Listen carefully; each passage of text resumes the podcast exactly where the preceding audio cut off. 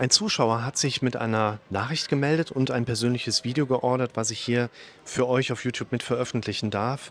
Und er schreibt, ich bin 41, verheiratet und habe zwei Kinder im gleichen Alter wie meine beiden Jungs. Ganz oft ist es so, dass du Symptome erlebst, die mit einem Exklusivitätsgefühl einhergehen. Exklusiv, nicht in exklusiv schön, sondern exklusiv im Sinne von, ich glaube, das habe nur ich, alle anderen kommen so gut damit zurecht, alle anderen haben da überhaupt kein Problem. Und all die Leute da unten, die sind so glücklich und haben so ein tolles Leben und nur bei mir ist es nicht so. Die Wahrheit da draußen ist, jeder der einzelnen Holländer und Deutschen, die da unten so stehen, die haben alle ihr Päckchen zu tragen. Alle haben irgendwo über ihrem Kopf aus meiner Erfahrung, aus meiner Sicht so ein Schild herumschweben, wo ich weiß, die Frau, die da sitzt, die fühlt sich mit ihrem Kind überfordert. Der Jugendliche, der reinkommt, hat gewisse Schulängste der ältere Herr, der da unten gerade vorbeigeht, der äh, trauert vielleicht um seine Partnerin. Äh, weißt du, also das ist nicht so, dass es unbedingt immer stimmt, aber wir dürfen erstmal davon ausgehen, dass wir einfach auch nett mit anderen Menschen umgehen dürfen, weil jeder da draußen so sein Thema hat, sein Päckchen mit sich herumträgt und du eben auch. Und wir dann über diese ersten Sympathisierungswerte, vielleicht ähnliches Alter, gleicher Familienstand, Kinder, schon mal so eine Anknüpfungsebene haben, sagen, so, pass auf, jetzt mal so unter uns beiden, wir kriegen das hin. Aber eben auch, um vielleicht zu sehen, der beschreibt in dem Video etwas, das ist ja genau meine Situation. Genau so eine Nachricht haben wir eben auch mit dabei. Vor zehn Jahren hatte ich einen leichten Burnout gehabt, einhergehend mit starken Beschwerden im Herzbereich, wodurch sich eine Art Herzsobi entwickelt hat. Ich habe das damals eigentlich gut in den Griff bekommen, mal lange Zeit fast beschwerdefrei. Punkt 1. Wahrscheinlich gibt es eine ganz simple Erklärung, warum du damals bei deiner Symptomatik auch Herzbeschwerden hattest. Das aus meiner Sicht Wahrscheinliche wäre, dass du Symptome eines Burnouts gehabt hast, weil du viele Dinge gemacht hast, die du eigentlich gar nicht machen wolltest und in der Zeit auch erlebt hast, dass viele Dinge, die eigentlich in deinem Leben festen Platz haben dürfen, in weiter unerreichbarer Ferne sind. Was passiert dann? Wir sind zunehmend unter Stress, es werden zunehmend mehr Stresshormone, also Katecholamine ausgeschüttet, die unter anderem die Magensäureausschüttung erhöhen. Dann haben wir irgendwann mehr und mehr Sodbrennbeschwerden, die typischerweise retrosternal hinterm Brustbein auftreten. Für uns liegt da das Herz, wir werden dann relativ schnell die Symptomatik erleben, ich habe was am Herzen. Dabei ist es nur simples Sodbrennen aufbauend auf einem Stressprozess. Dadurch, dass in unserem Kopf dann aber mehr und mehr sich so eine Schleife in die Richtung bewegt, ich habe was am Herzen, kann sich darauf dann eine Herzphobie entwickeln. Du kriegst ja keine Ängste, dass mit deinem Herzen was nicht stimmen könnte, weil du an einer Herzphobie erkrankst, sondern weil du mehr und mehr Ängste entwickelst, es könnte etwas mit deinem Herzen nicht stimmen, würde man das dann diagnostisch unter dem Begriff einer Herzphobie oder Herzneurose diagnostisch zusammenfassen können. Und zweiter oder dritter jetzt ganz wichtiger Punkt. Ich habe das damals eigentlich gut in den Griff bekommen und war lange Zeit beschwerdefrei. Dass du längere Zeit beschwerdefrei warst, glaube ich dir dass du das gut in den Griff bekommen hast, da würde ich erstmal eine aus meiner therapeutischen Erfahrung gesunde Skepsis ansetzen wollen. Skepsis heißt nicht, ich bin dagegen. Skepsis bedeutet für mich, ich würde das gerne nochmal überprüfen, ob das wirklich stimmt. Beispiel. Jemand meldet sich und sagt, ich habe seit einem halben Jahr komplett das Vertrauen in meinen eigenen Körper, in meine Gesundheit verloren. Wenn wir das Vertrauen verlieren, bedeutet das, dass wir etwas haben, was dann weg ist. Woran merken wir, dass wir etwas haben? anhand der Präsenz. Das heißt, du musst ja die ganze Zeit ein bewusstes Vertrauenserleben auf deinen eigenen Körper oder deine Gesundheit haben und das wäre dann plötzlich weg. Ist das wirklich so? Wir haben ja eigentlich im Alltag kein bewusstes Erleben von Vertrauen auf den eigenen Körper. Aber was wir ganz oft haben, ist, dass wir irgendwann an einem Punkt sind, wo wir plötzlich merken, ich habe zunehmend Misstrauensgedanken in Bezug auf Körper und Gesundheit. Und das passiert wirklich bei den Leuten. Nicht, ich habe mein Vertrauen verloren. Wir haben gar nicht drüber nachgedacht. Aber irgendwann kommen Misstrauensgedanken. Und das ist ein ganz wichtiger Punkt. Wie gehen wir nachher damit um? Weil das eine wäre, wie kann ich Vertrauensgedanken zurückziehen? Das andere wäre, wie gehe ich anders mit den Misstrauensgedanken um? Das sind zwei verschiedene Paar Schuhe, was den Inhalt angeht. Die Struktur vom Eingreifen, das eigene Denken bleibt ja ungefähr die gleiche. Nee, jetzt würde ich dir sagen, hast du damals deine Symptome wirklich in den Griff bekommen? Hast du wirklich konkret daran gearbeitet? Hast du wirklich konsequent etwas gemacht, sodass sich die Symptome auch in den Griff haben kriegen lassen? Oder war es nicht vielmehr ein glücklicher Zufall der Entwicklung, dass sich die Beschwerden wieder verlaufen haben und du von einer symptom- und beschwerdefreien Zeit profitieren konntest? Ich kenne dich ja noch nicht, deshalb finde ich diese Frage auch deshalb wichtig, weil wir uns natürlich Strategien zurechtlegen möchten. Wenn du damals aktiv an deiner Situation arbeiten konntest und dir ging es danach besser, dann sollten wir herausfinden, welche Strategien das waren und mit diesen Strategien natürlich dann auch wieder anfangen zu arbeiten. Wenn wir allerdings sagen können, es hat sich per Zufall, ich weiß auch nicht genau, was ich gemacht habe, aber es ist besser geworden, dann können wir auch sagen, alles klar, dann brauchen wir auch gar nicht weiter danach zu suchen, was damals konkret von dir anders, ich glaube, du verstehst, worauf ich hinaus möchte, ne? dass wir da gar nicht so lange nach suchen möchten.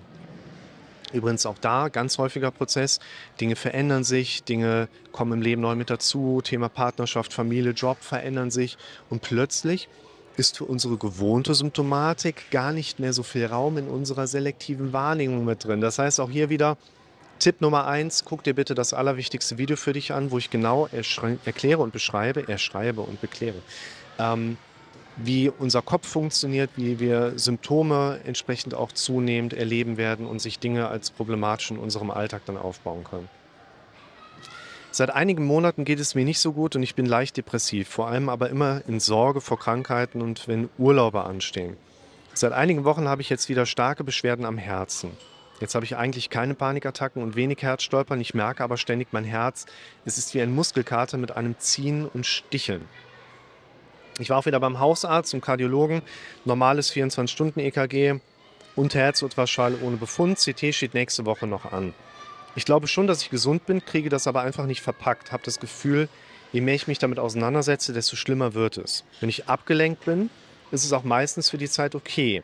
Ich traue mich fast nicht, mich damit auseinanderzusetzen, möchte es einfach nur loswerden. Das Gefühl belastet mich sehr.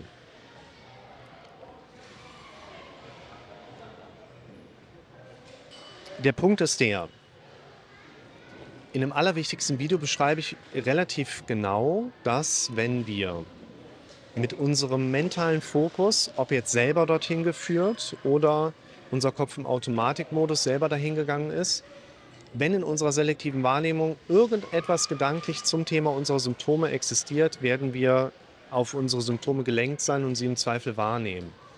Die Phänomene, die du am Herzen erleben kannst, sind ja kardiologisch abgeklärt und wir brauchen uns nicht weiter darum zu kümmern. Die Dinge, die du am Herzen wahrnimmst, sind dabei auch diffuse Beschwerden, die sich keiner konkreten Erkrankung am Herzen zuordnen lassen. Nochmal ein wichtiger Punkt auch für dich, dass du wirklich gesund bist. Und daher macht es umso mehr Sinn, sich wirklich genau wie du das jetzt hier begonnen hast, dich auf die mentale Ebene zu stürzen. Auch hier CT ist vielleicht noch eine abrundende Untersuchung, wo man sich wahrscheinlich jetzt, wenn es um die Herzangelegenheit geht, nochmal die Klappenqualität genauer anschauen möchte. Herzwanddicke kann man schöner darstellen, aber auch da wird man wahrscheinlich nichts finden, weil auch die von dir beschriebenen Symptome relativ deutlich dieser quasi kopfgemachten Ebene zuzuschreiben sind. Und das, was ich deshalb hier an der Basis erstmal wirklich dir ans Herz legen kann, dir als Zuschauer, aber auch du, der du das Video bestellt hast, Guck dir das allerwichtigste Video an, guck dir den von mir freigeschalteten ähm, Essential-Kurs an. Alle anderen können die Videos über vielleicht die Playlist ersetzen, ne, wenn du nur auf dem Kanal bist. Und die kannst du dir einmal anschauen. Und ich mache es, wer es noch nicht herausgehört hat, äh, ganz gerne so, dass wenn jemand ein persönliches Video ordert, dass ich den Essential-Kurs sowieso immer frei mit dazu schalte. Und was ich zusätzlich auch empfehlen kann, die Videos werde ich dem Zuschauer auch verlinken, warum das Aufschreiben so wichtig ist, um aus der Fusion rauszukommen und wie wir durch unser Verhalten anders auf unsere Ängste eingehen können. Die versuche ich auch daran zu denken, unten in dem Video mit zu verlinken. Wichtig, ich habe das Gefühl, je mehr ich mich damit auseinandersetze, desto schlimmer wird es. In diesem Zusammenhang ist es natürlich ganz relevant, dass wir für uns herausarbeiten, wie gehst du da eigentlich bisher dran? Und wie können wir deine Strategie verändern? Denn oftmals machen wir Dinge, die sich für uns nachher nicht gut anfühlen oder wir das Gefühl haben, wir kommen damit nicht weiter. Da machen wir vielleicht die richtigen Dinge, aber machen sie noch nicht richtig. Wir machen die richtigen Dinge und wir machen sie noch nicht oft genug. Manchmal stellt sich auch heraus, wir machen vielleicht wirklich die falschen Dinge und wir hoffen, dass es uns besser geht, weil wir etwas machen, von dem wir glauben, dass es uns eigentlich oder sogar fordern, dass es uns deshalb besser gehen müsste, was aber nachher nicht der Fall ist. Und deshalb ist es schon ein wichtiger Punkt, wenn wir versuchen, uns mit etwas zu beschäftigen und wir merken, es funktioniert nicht und wir stehen in gewisser Hinsicht vor einer Wand, dann sollten wir nicht versuchen, weiter mit dem Kopf da durchzurennen, sondern uns erstmal positionieren, was erwarten wir eigentlich hinter dieser Wand, durch die wir da die ganze Zeit entsprechend mit dem Kopf durch wollen.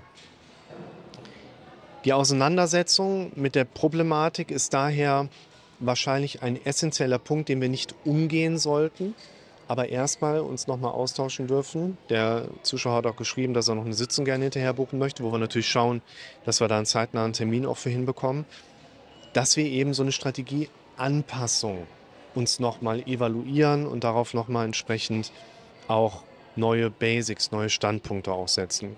Ansonsten, ganz wichtiger Punkt, ich erlebe hier ein Beschwerdebild, wo ich Symptome aufgezeigt bekomme, wo ich direkt sage, okay, das sind die absoluten Klassiker bei uns Menschen, wo ich erste Hinweise darauf bekomme, wie diese Symptome bei einem Menschen entstanden sind, wo ich auch sagen würde, hey, das sind die absoluten Klassiker in unserem Leben.